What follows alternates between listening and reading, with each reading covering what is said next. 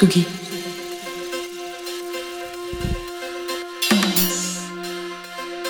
Tsugi Radio.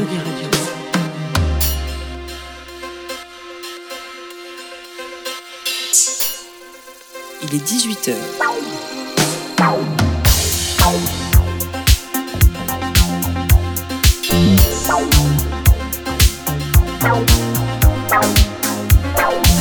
Place des fêtes. Antoine Dabrowski sur la Tsugi Radio. Mais oui, place des fêtes en direct même le 1er novembre. On reprend nos habitudes quotidiennes après un mois d'octobre pas mal sur les routes, hein, finalement, presque autant qu'en juillet. Aujourd'hui, dans cette émission, on décortique la musique du jeu Streets of Rage 4 avec Antoine Gaillanou. On explore les favoris de Jean Fromageau, comme chaque jour. Et on fait le plein de nouveautés. Il y aura Chinese Man, Walter Astral ou encore Martin Luminet. Et puis, et puis, et puis, on va bavarder avec l'anglaise Mahalia qui était hier en concert au Trianon. Mais pour commencer, direction Leeds avec le nouveau single de Yard Act Dream Job, le chanteur James Smith s'interroge sur l'industrie de la musique. We get down to the sound of a singular mind, and we like criminals when criminals are treating us kind. For the subliminal freaks with their invisible style who can't smile, you're on trial. I place a bet on a game, knowing no one will score, and break a sweat watching the greats dragging their feet on the floor. Is it ambitiously weak to be proficiently poor and still smile? When on trial, but still it's ace.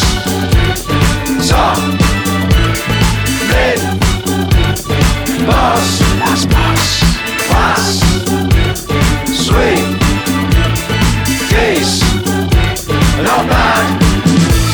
Waste to your superiors to lighten the mood, or kowtow to your inferiors for fear you'll look rude. If you don't, are your interiors as perfectly skewed as mine are? Maybe I'll show you sometime.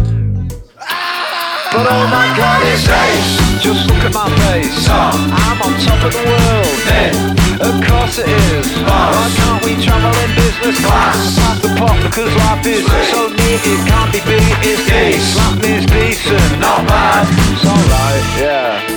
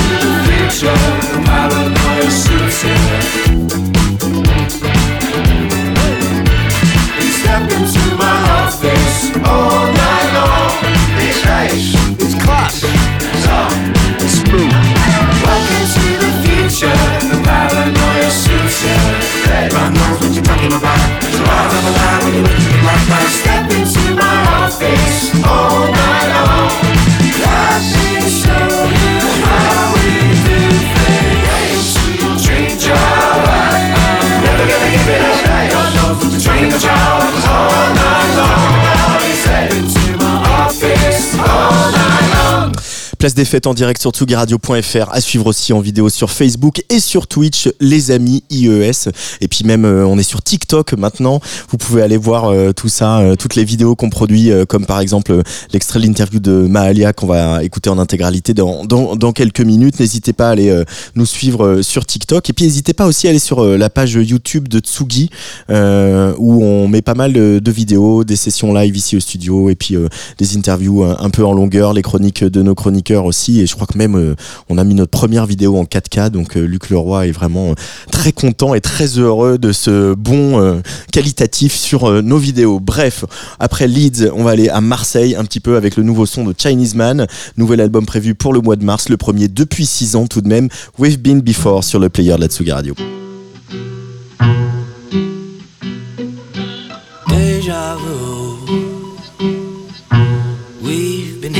Before, today's not new.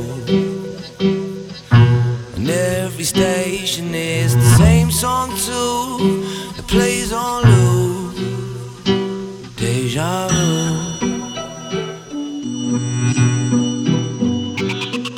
I'm Not in the dark about who to vote for while sitting in the dark.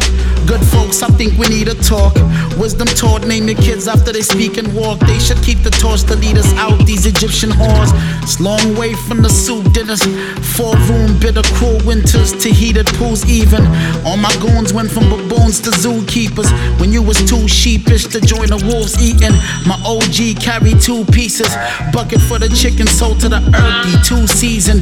Newsreader, gloomy forecast like Brutus, two Caesar. Drew me flow plans to tunnel through Egypt to the gold found. I'm just trying to dribble through my homeland. The gods must be crazy, dealing with this cold glass. Smoked out cousin, whole lot of nothing, nose running. Wanna go clubbing, I'm the go fund when he owe oh, love him. Pity the sheep, follow the wolf. Making the meal from low hanging fruit. They keep telling me gone are the rules. Kids mouthing off the long on the tooth.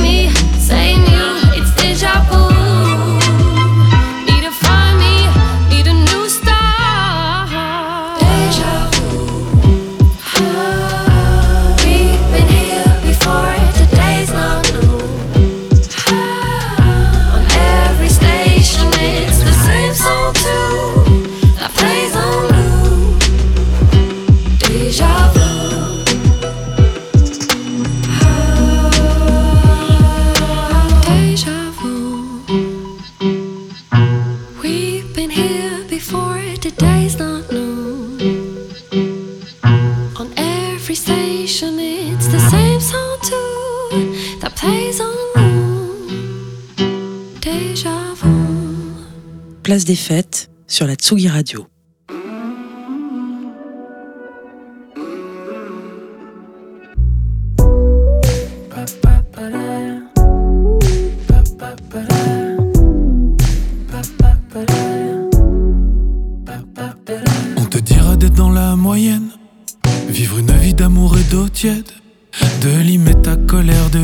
Tes envies, d'assurer tes arrières, de dresser tes amis. On te dira de suivre à la lettre, vivre dans l'hypocritement correct. Laisser leur bonne conscience te faire la courte échelle, toujours stagner dans la censure émotionnelle. Quand ils vont bien dormir, Tu vas bien dans le mur, dire que c'est nous l'avenir. nous la cancer culture. Croire en tout sauf en toi, Tu craches dans le miroir, vu leur toute première fois. toi tes toutes premières fois. Regarde, on roule sur l'or, oui mais à contresens, aux obsèques de ce Tout siècle. le monde posera une chape. RIP reste en pièces, QLF que les faibles. Retiens pas les règles, retiens pas tes rêves. Vis jusqu'au danger, vis jusqu'à changer. On perd trop de temps, on perd trop de gens, on perd trop d'années à se demander sur quel piège danser.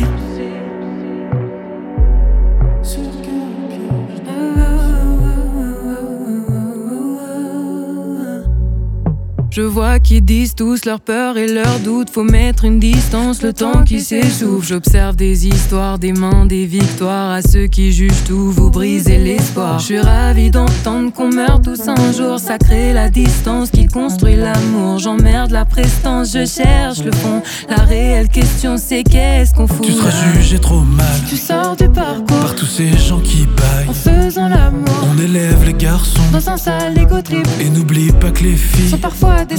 Le milieu de la musique, tapinage artistique. Mais je persiste à croire peut-être ce changement qu'on va baiser la loi et faire de beaux enfants. Retiens pas les règles, Retiens pas tes rêves, vis jusqu'au danger, vis jusqu'à changer. On perd trop de temps, on perd trop de gens, on perd trop d'années se demander sur quel piège danser. On te dira d'être bon, on te dira d'être celle qui sera bien comme il faut. On te dira d'être celle, on te dira d'être fort, mais jamais de toi-même, car c'est ça qui fait peur.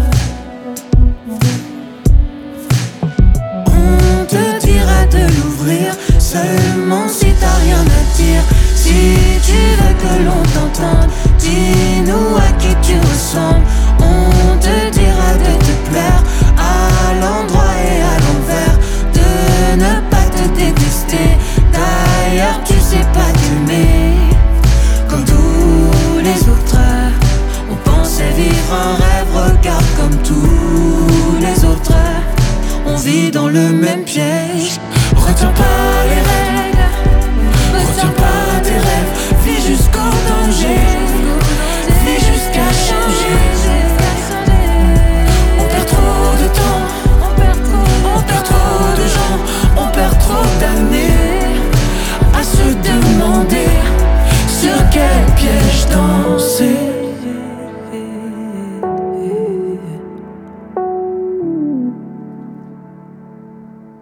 L'époque est bien sombre. Heureusement, il y a Martin Luminet et Breu pour nous aider à mettre des mots sur nos colères. Nouvelle lecture d'un titre présent sur Deuil, l'album de Luminet sorti en début d'année. Martin Luminet sera la Cigale le 5 mars et prochainement dans Place des Fêtes. On va caler ça euh, tout bientôt.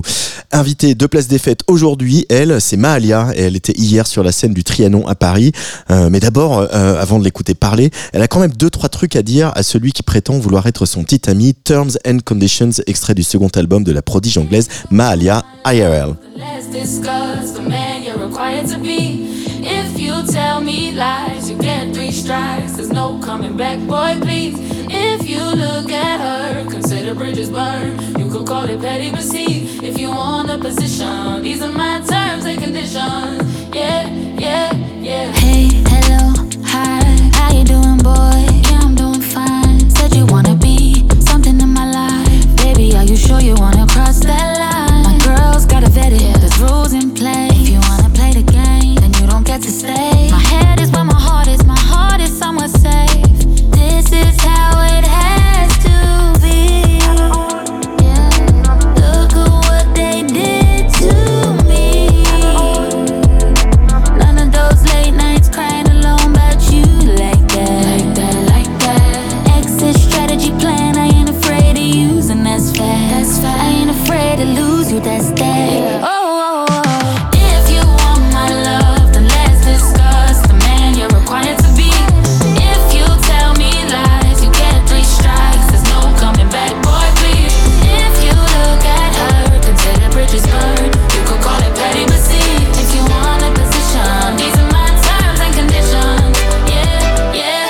around if you wanna see a magic trick. One second I'm here, then poof, I'm gone. You can think last train home. Rest assured, I ain't pressed, I ain't stressed about it. Matter of fact, I'm in a dress about it. Ice cold with a step, cause I iced you out of it. You're walking away, and I like the sound of it. This is how it has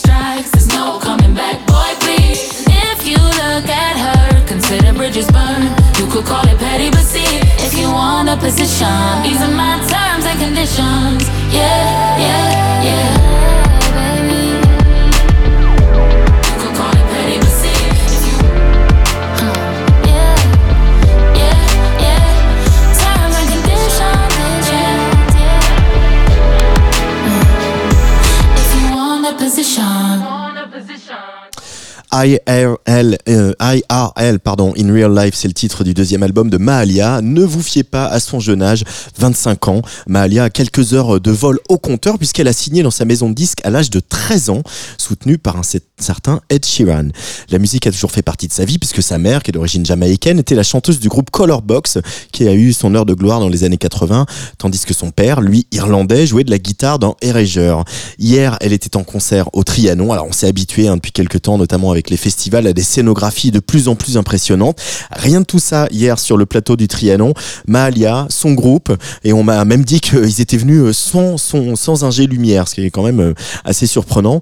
Et comme quoi, parfois, il suffit juste d'un bon groupe qui joue, d'une chanteuse qui chante sacrément bien, très connectée avec son public et qui, en plus de ça, est drôle et, attachante. Trianon complet hier. Petit à, à petit, la, la jeune femme originaire de Leicester, en Angleterre, est en train de faire son trou ici en France. Et il se pourrait bien que la pop soul britannique ait trouvé une nouvelle queen. Mahalia au micro de Tsugi Radio, interview réalisée juste avant ses balances hier après-midi, alors que sur scène, Mahalia a de l'énergie à revendre. Elle était plutôt chill quand on s'est assis ensemble sur les sièges du Trianon.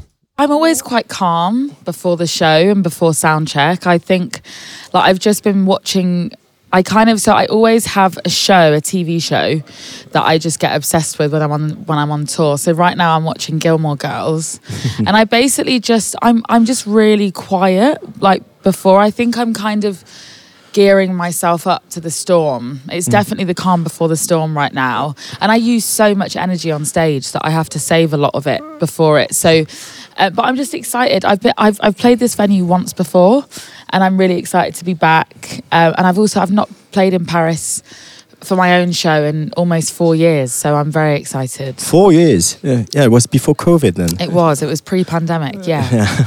Uh, how do you how are you on stage is it like you like you play like it's the last show of your life every night Yes, definitely. Unless I'm not feeling well, which isn't that often, but I think yeah, like I I I think sometimes I might put too much energy into the show because whenever I come off stage, I feel like I'm about to collapse. But um, I, every show for me is the most important show, you know, um, which I think is a good way to think about it. uh, you've been singing and sort of uh, on stage in the music business for so long because Yeah. you were got uh, a record label at only 13 or 14 uh, you were sponsored by Ed Sheeran um, could you have had another life or in a sense was it like your destiny to be on stage and to perform I think I always have thought about whether I could have another life. I think, you know, when you start something so young, you forget that you kind of you kind of forget about everything else. Um, I think there's always been a part of me that has felt like I was destined to be an artist and to be a storyteller. Um, but I do also always think about what I might have done if I hadn't have done this. And I'm not totally sure. I've never this has always been my only job. um, so I've never actually had the opportunity to do anything else. So I don't know. But I do think what if quite a lot. Um, but I also love what I do and I wouldn't change it. So yeah.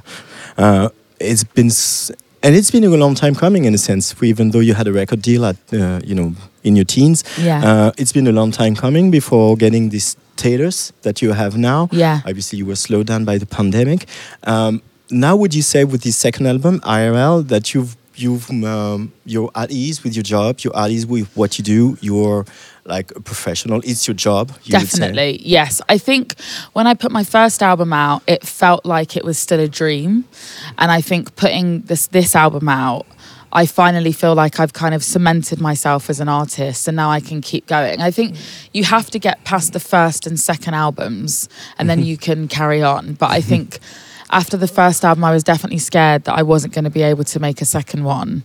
So I just feel really like I just feel really relaxed now that I've mm-hmm. put two out, and now I can continue creating.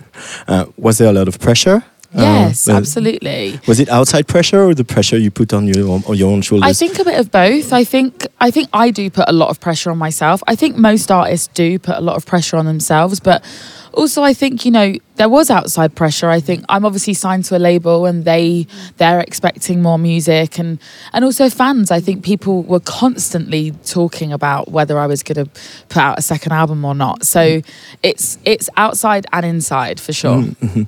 Um, IRL uh, in real life. Yeah. Uh, it's actually the last track of the record. Um, why did you want to put this twist to your music and to your lyrics that to to anchor it in real life like that? because I think that so much about me as an artist, and I think people feel it when they come and see me perform.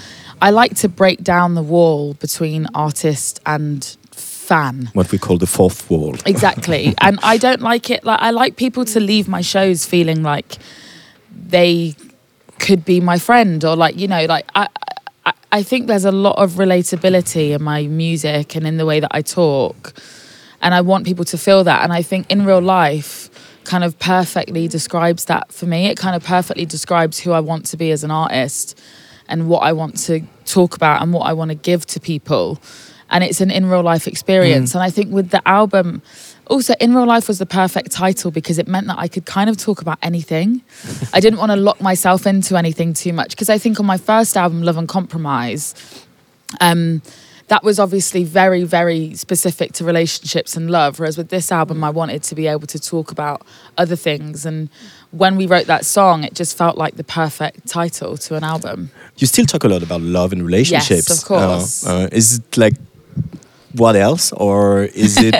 oh, you have so many relationships that you need to, you know, put through the filter of your songwriting. I think I think what it is is that I think love and relation like in love and relationships there is so many avenues that you can go down Mhm. and I think that it isn't as simple as just being in love with somebody or breaking up with somebody I think there are so many small intricacies and complexities that are involved in those worlds. And I think that's why I'm always constantly inspired by it. Like I I have now been in a, a long term well I say long it's it's I, I'm in a I just hit three years with my current boyfriend. Congrats.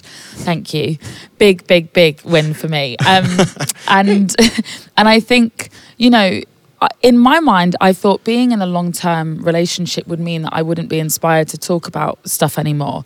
But there's so much that happens in a in a long relationship that doesn't happen in just kind of in the dating world. So I think the reason why I think so many artists talk about it is because it is so relatable and it is IRL and it is what people are going through. And I think it's important. I think humans want to share and we want to connect and we want to feel like we're not the only person going through a feeling. Mm. And I think I really like the fact that I'm able to speak about it in music, you know?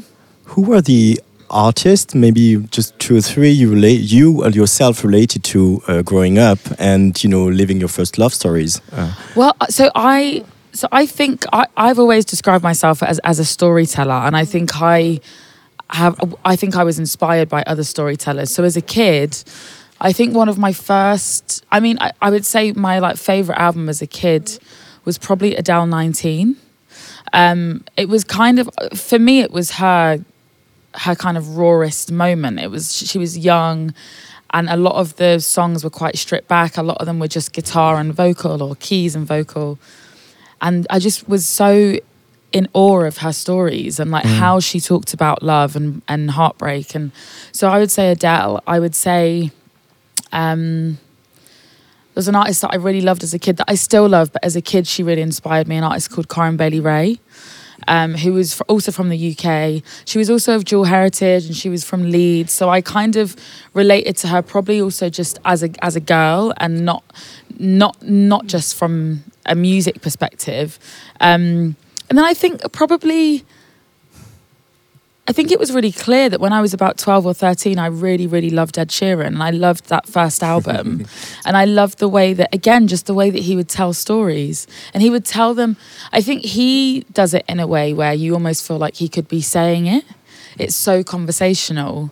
And I was always really inspired by that. So I think, and I think you can hear in my music that there's obviously huge R and B and soul influence, but there's a lot of other stuff in there as well that does come from my, my kind of slightly maybe um, eclectic music Mm. taste. It's nice and fun because we know obviously the role Ed Sheeran had with you, Yeah. and you've opened for Yeah. Adele. Yeah. so this is destiny. And uh, in what in what uh, maybe capacity is not the right word, but in what way your mom, who was also a singer in a band, Yeah. uh, helped you get there and help you? What kind of um, we know what Ed Sheeran told you and helped you get through. Well, what what did she or did she not? Or is it something no, she you don't did. share? She definitely did. I think both of my pet because my my dad also, when I was a kid, he also played the guitar and wrote music. So I was, I was always like always watching them and just. I think that's really why I started because I was watching them do it. You know, when you're a kid, you might listen to music and think, wow, that's an amazing thing, but I'm never going to be able to do that because that person is so far away from me. But I think watching my parents do it made it made it possible for me to do because I could see that they were doing it and enjoying it and it was a thing that could happen It's a regular job house. at the end Exactly. of the day. yeah. and so they were definitely a huge part of why I started. And they also they were always so supportive, which I think people really don't realize is a huge privilege, you know, because I know a lot of kids who wanted to do music but maybe didn't have the support from their parents. So I think I think my parents are a huge reason as to why I'm an artist now. Yeah.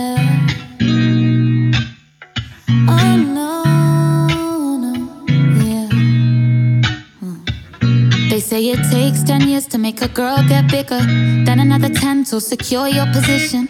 At least for me, this is my story and my vision. Maybe I should tell you how I started this mission. 13 with a big dream of being in a big scene in a big city, singing songs that they sing with me. I love it when you sing with me. Huh. Small town, so we moved out. Mama drove me around to different crowds. So she promised one day would sing to me. I love it when you sing to me. Yeah. I just wanna see in real life what it is I see when I close my eyes. I just wanna see, I just wanna, yeah. I just wanna be in real life what I choose to be when I'm in my mind. I just wanna be, I just wanna. 2017, made a couple videos. Took me a while, but they took me on the road, yeah. Now that I am sober, yeah. Well, all you really need is somebody who believes in you. One into three, and three multiplies easy. Don't get me wrong, no, this was never easy. Cause I remember when I was 13 with a big dream of being in a big scene in a big city, singing songs that they'd sing with me. Yeah, I love it when you sing with me. Drove me around to different crowds, so she promised one day would sing to me. I love it when you sing to me. Yeah. I just wanna see in real life what it is I see when I close my eyes. I just wanna see.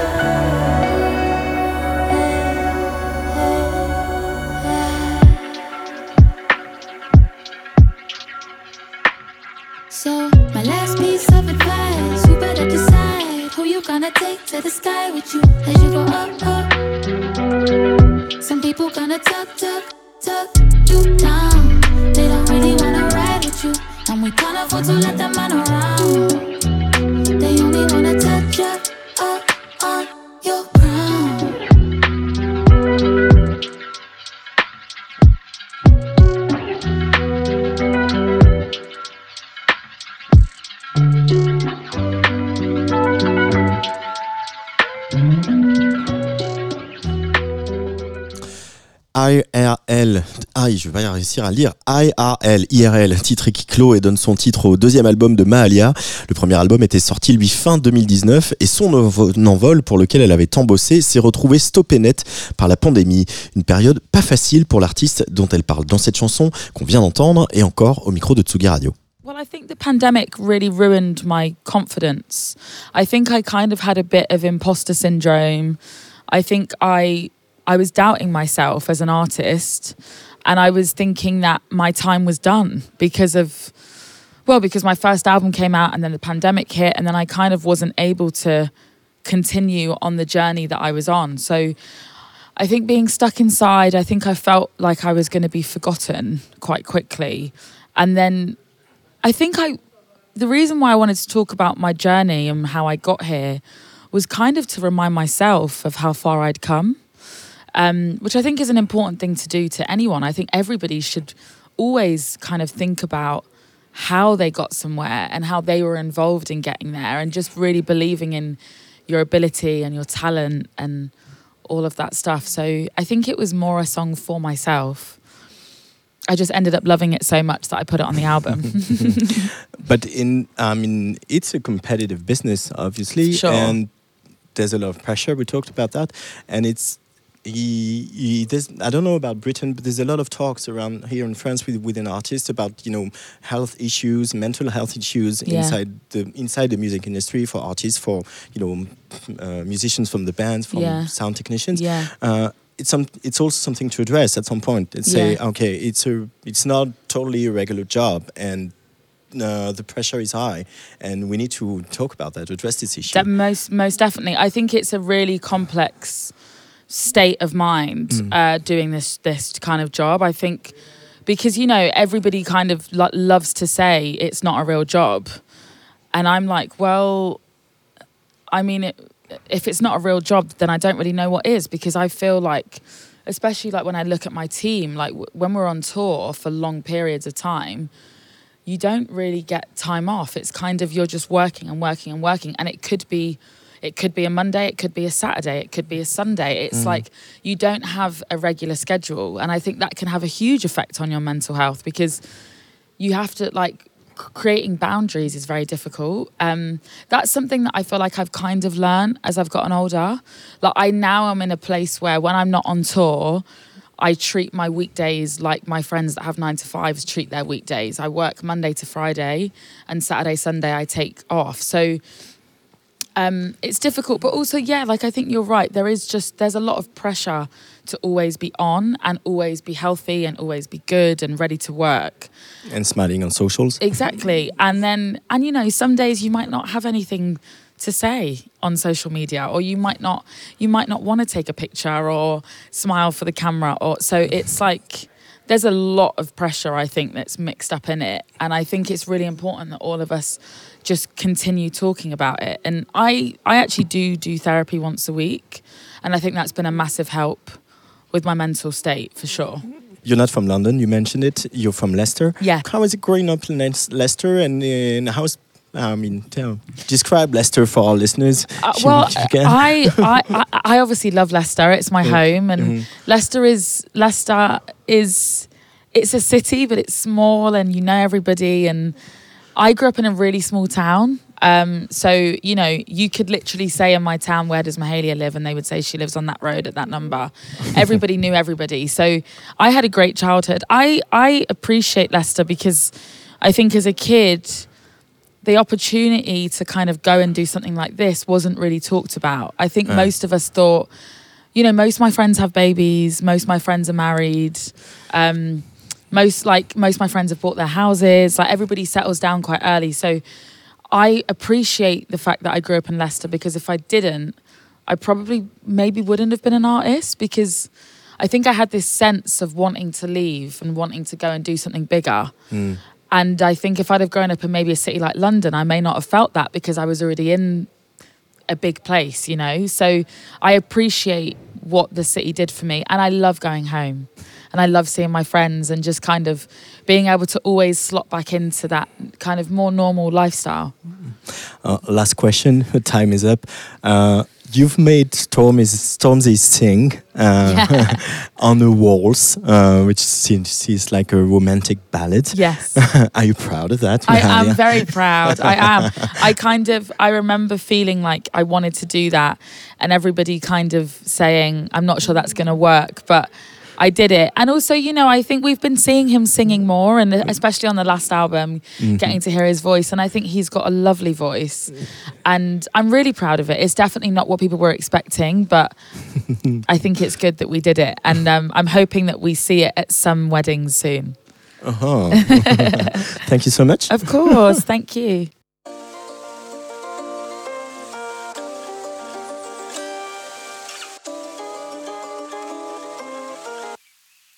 Don't wanna close my eyes for a minute.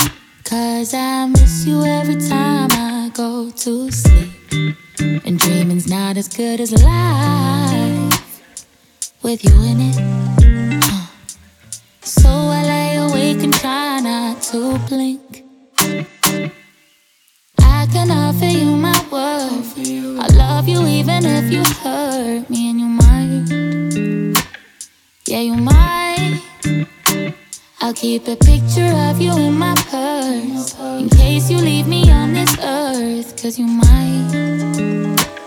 Yeah, you might. I'll be right there till the flame turns to an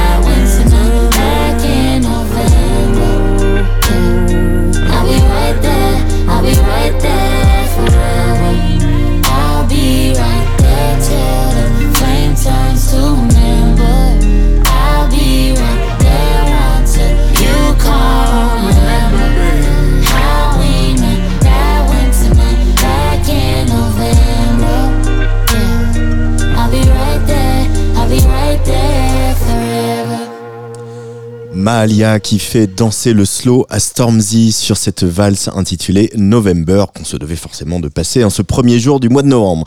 À suivre dans Place des Fêtes, Antoine Gaillanou, notre spécialiste en musique de jeux vidéo et puis bien sûr ça part en fave la chronique de Jean Fromageau. Mais d'abord encore une petite nouveauté avec Bastien D alias Bastien Dorémus. Alors que les choses soient claires, je ne touche pas d'argent à chaque fois que je dis Juliette Armanet à l'antenne, mais il se trouve que la chanteuse du dernier jour du disco, c'est quand même sacrément bien s'entourer. Il y a Nit au clavier qui qui euh, qui vient de sortir un, deuxième album. On, va en parler sur Tsugi Radio bientôt. Il y a Adrien Soleiman, bien sûr, et donc Bastien Doremus, qui était le directeur musical de sa tournée. Mais là, c'est le moment du solo, puisque ce musicien euh, très talentueux va sortir son premier album euh, sous son nom d'artiste, Bastien D. Ce sera pour le mois de janvier. Et franchement, c'est bien mieux que le nouvel album de DJ Shadow. Enfin, c'est mon avis.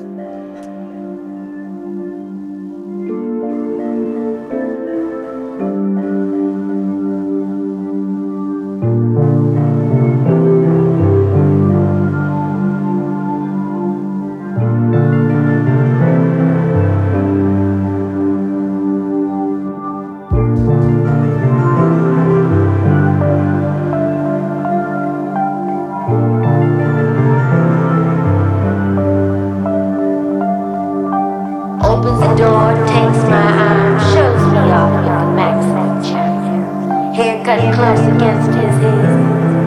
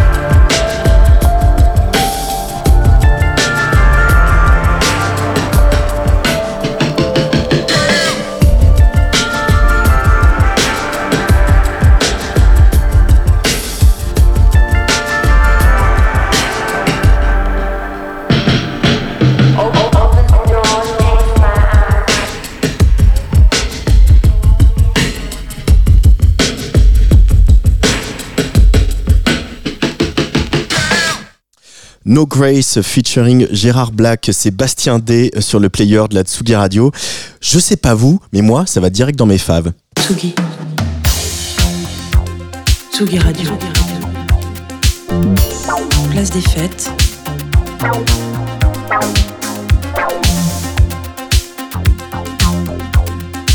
Les chroniques de Tsugi Radio. Les chroniques de Tsugi Radio et la chronique de Jean Fromageau, ça part en fave, mon cher Jean. Comment ça va? Écoute, ça va et toi Antoine? Je vois que tu essaies de me péter à mon job, donc c'est cool. écoutez, si vous voulez écouter ça part en fave, écoutez l'émission d'Antoine Dabrowski tout court, voilà, tout simplement. Euh, on est sur un jour férié ou quoi? Euh, On est sur un jour férié. Voilà, c'est la première fois que je bosse un 1er novembre, j'ai l'impression d'être dans une égalité la plus totale. euh, celle de ne pas honorer nos morts, voilà, tout simplement. Est-ce que c'est grave? Est-ce qu'on peut faire de la recommandation musicale euh, à celles et ceux qui n'écouteront plus jamais de musique? Je ne sais pas. Si on capte Tsugi Radio dans les voilà on va perdre la chaise dans le doute on va on va quand même y aller. Alors euh, voilà ça c'est mon lancement. Il vaut ce qu'il vaut. On sait que bon je sais pas si ça fait un grand Rex ou un Baltard mais euh, bon écoutez c'est comme ça. Euh, ce qui est pas très grave en revanche c'est la tempête qui gronde et qui arrive sur nous dans tout le nord de la France. Restez chez vous ouvrez bien les fenêtres aérez lavez-vous les mains les poignées de porte aussi lavez les euh, portez un masque n'oubliez pas le point médian. Voilà globalement c'est les conseils qu'on pourra donner euh, à tous les gens et que le gouvernement nous donne pour survivre à une tempête à 170 km heure de pic de rafale. Moi, j'ai un remède plus efficace euh, pour les gens qui, les qui veulent rester chez, cloîtrés chez eux. C'est euh, Retriever. Ouais, c'est ça, Retriever, voilà, exactement. Euh, quintette à la prise de conscience récente que leur musique ex-Filago, puisque c'était leur ancien groupe, est finalement en train de se barrer vers une nouvelle direction.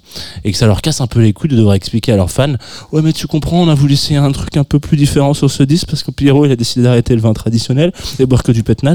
Euh, donc le son, là, il est beaucoup plus pur. Voilà. Et au lieu de faire ça, ils se sont dit qu'ils allaient changer de nom et euh, partir pour une nouvelle av- aventure qui est d'abord pris la forme d'un EP d'abord, euh, et puis à la rentrée, à la rentrée prochaine en 2024 janvier, euh, un premier album, A Room Outside, euh, une pièce donc on imagine avec une petite cheminée, euh, des baies vitrées comme ça pour voir la tempête qui fait rage dehors, bien au chaud, à écouter un truc qui va nous accompagner doucement sur cette fin du monde, la tête dans le caisson, le thé blanc dans le gosier, avec Jaguar qu'on va s'écouter dans quelques minutes. On récupère ce qu'il reste de pop de soleil, de sensualité dans les dernières lueurs de l'automne, et Dieu sait qu'elles sont rares. Donc le 29 septembre dernier, sortez ce titre, je pense qu'on peut commencer à le lancer, euh, sur le très sexy mais très discret Iki Records, qui est leur label, single qui annonce donc un premier album, et qu'on sera prêt à mettre en fave Jaguar sur la Tsugi Radio.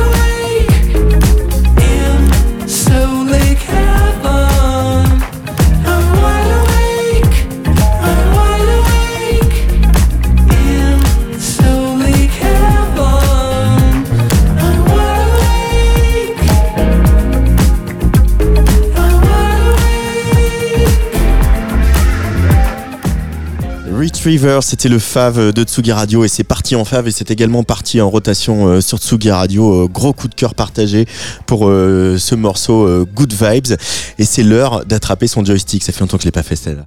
Tsugi. Tsugi Radio.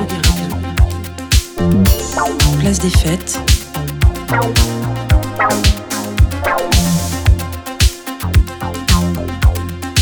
Les chroniques de Tsugi Radio. Salut Antoine Gaillanou. Et salut Antoine. Comment ça va? Mais ça va, ça va toujours très, ça va toujours bien en fait. Quoi, mais quel que soit mon état avant d'arriver, dès que je m'assois, hop. y C'est est, ça, c'est la, magie du studio de Tsugi Radio. On va décortiquer la musique d'un jeu vidéo comme euh, tous les mois avec toi. Premier extrait tout de suite pour se plonger dans l'ambiance.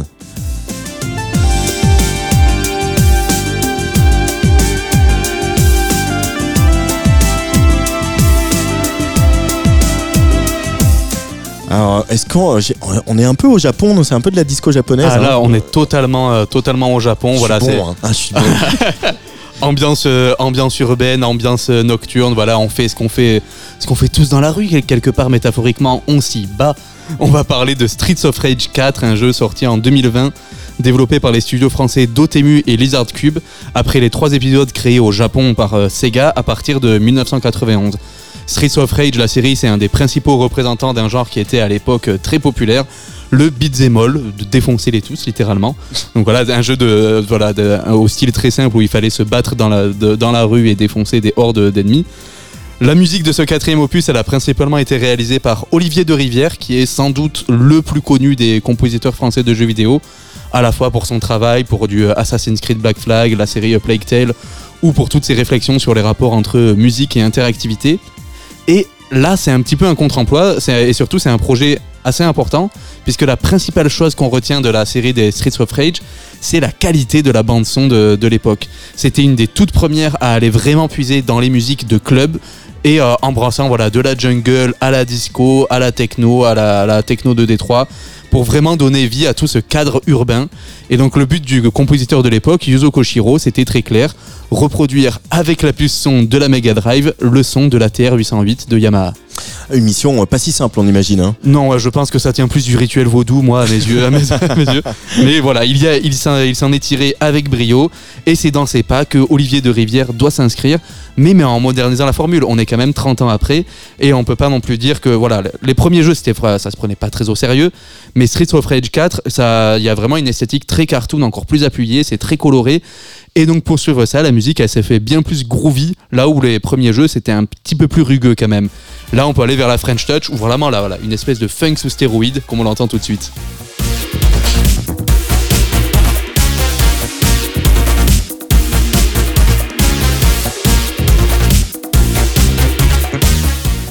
Funky HQ le morceau.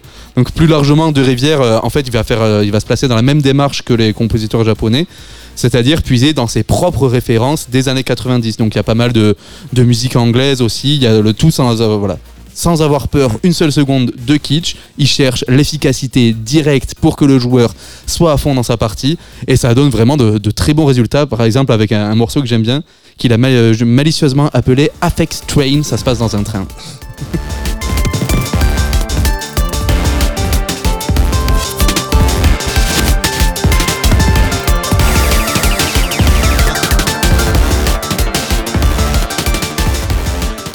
Ah ouais, on y est. hein. C'est vraiment, euh, c'est Afex Twin. euh, C'est ça, c'est blanc. Alors dans toute la musique euh, de ce jeu, c'est une sorte de bingo de musique de club finalement un peu Antoine. On peut clairement l'écouter comme ça. Chaque morceau va vraiment aller puiser dans un style. Va y avoir de la dubstep, va y avoir du, du dub, va y avoir de la, de la techno, de la funk, du disco. Voilà, c'est toute, une- toute la manière dont c'est construit. Mais il y a aussi quelque chose que je trouve très cool dans la démarche de construction de cet album, c'est la présence des nombreux invités.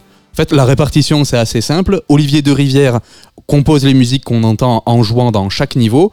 Il y a son collègue Henri-Pierre Pellegrin qui s'occupe des cinématiques. Et dès qu'on arrive contre un boss, eh bien c'est une musique créée par un invité à chaque fois. Et euh, il y a quelques noms très prestigieux. Alors il y a des noms hors jeu vidéo. Je pense au producteur de funk américain XL Middleton. Mais il y a aussi des, grands noms de la musique de jeux vidéo, comme la légendaire Yoko Shimomura. Je t'en parlais il y a deux mois pour la musique de Super Mario RPG, et voilà, qui apparaît le temps d'une courte piste.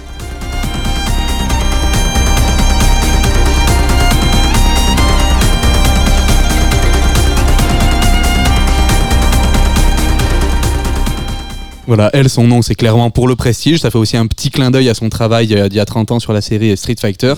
Il y a aussi des invités dont le choix était euh, plus évident. Les deux compositeurs historiques de, des Streets of Rage. Motohiro Kawashima, d'abord, qui est arrivé sur euh, Streets of Rage 2 et 3.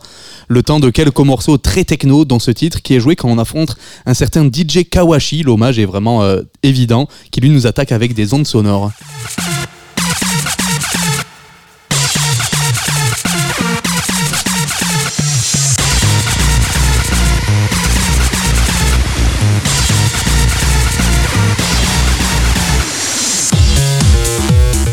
Ça aurait plairait à No One Famous. Ah, là, c'est sale, hein. là, c'est très sale. Et surtout, outre Kawashima, on a le retour de bah, son ami et collaborateur Yuzo Koshiro, le principal compositeur des trois précédents épisodes. C'est lui qui, crée, qui avait déjà fait le morceau disco qu'on écoutait euh, au, début. Et euh, voilà, si tu te demandes s'il a bien su s'adapter au ton plus euh, disco French touch de ce nouveau jeu par rapport à ce qu'il avait fait avant, la réponse c'est oui. Hein.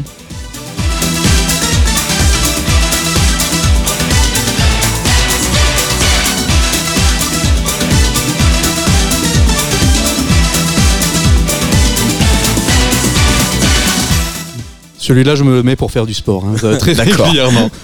voilà, Koshiro, il est là pour 5 morceaux quand même, dont les deux principaux de titres. Celui-là, c'est celui que pour le choix du, ca- du, euh, du personnage. Et le premier qu'on écoutait, c'est le thème principal. Et euh, voilà, s'ils sont autant mis en avant, c'est pour moi une raison très simple, je pense, c'est que c'est les meilleurs morceaux de la, de la bande son. C'est une grande réussite sur l'équilibre entre kitsch et efficacité pour vraiment un maximum de, de plaisir. Voilà, c'est pas du plaisir coupable, c'est juste du kiff. Là, j'ai pas de conclusion psychologique ou quoi que ce soit à aller chercher comme je le fais souvent. Non, non, là, c'est, on est là pour se faire plaisir et c'est très bien comme ça. Streets of Rage 4, développé par Dotemu et Lizard Cube. La musique est dirigée par Olivier de Rivière et la bande-son est disponible sur Bandcamp via le label Mutant Ninja. Merci Antoine Gaillanou. Merci à toi. On se retrouve euh, le mois prochain. Alors voilà, c'est pas un jour totalement ordinaire sur Tsugi Radio. Aujourd'hui, on va dire au revoir à un garçon qui a fait battre le cœur de cette radio pendant un an.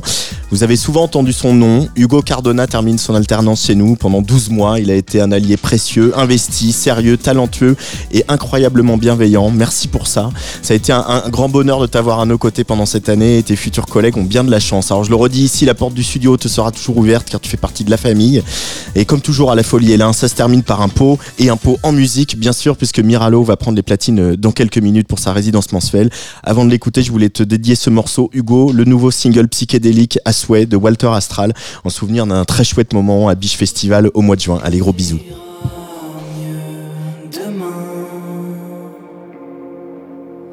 Ferme les yeux, écoute la tempête.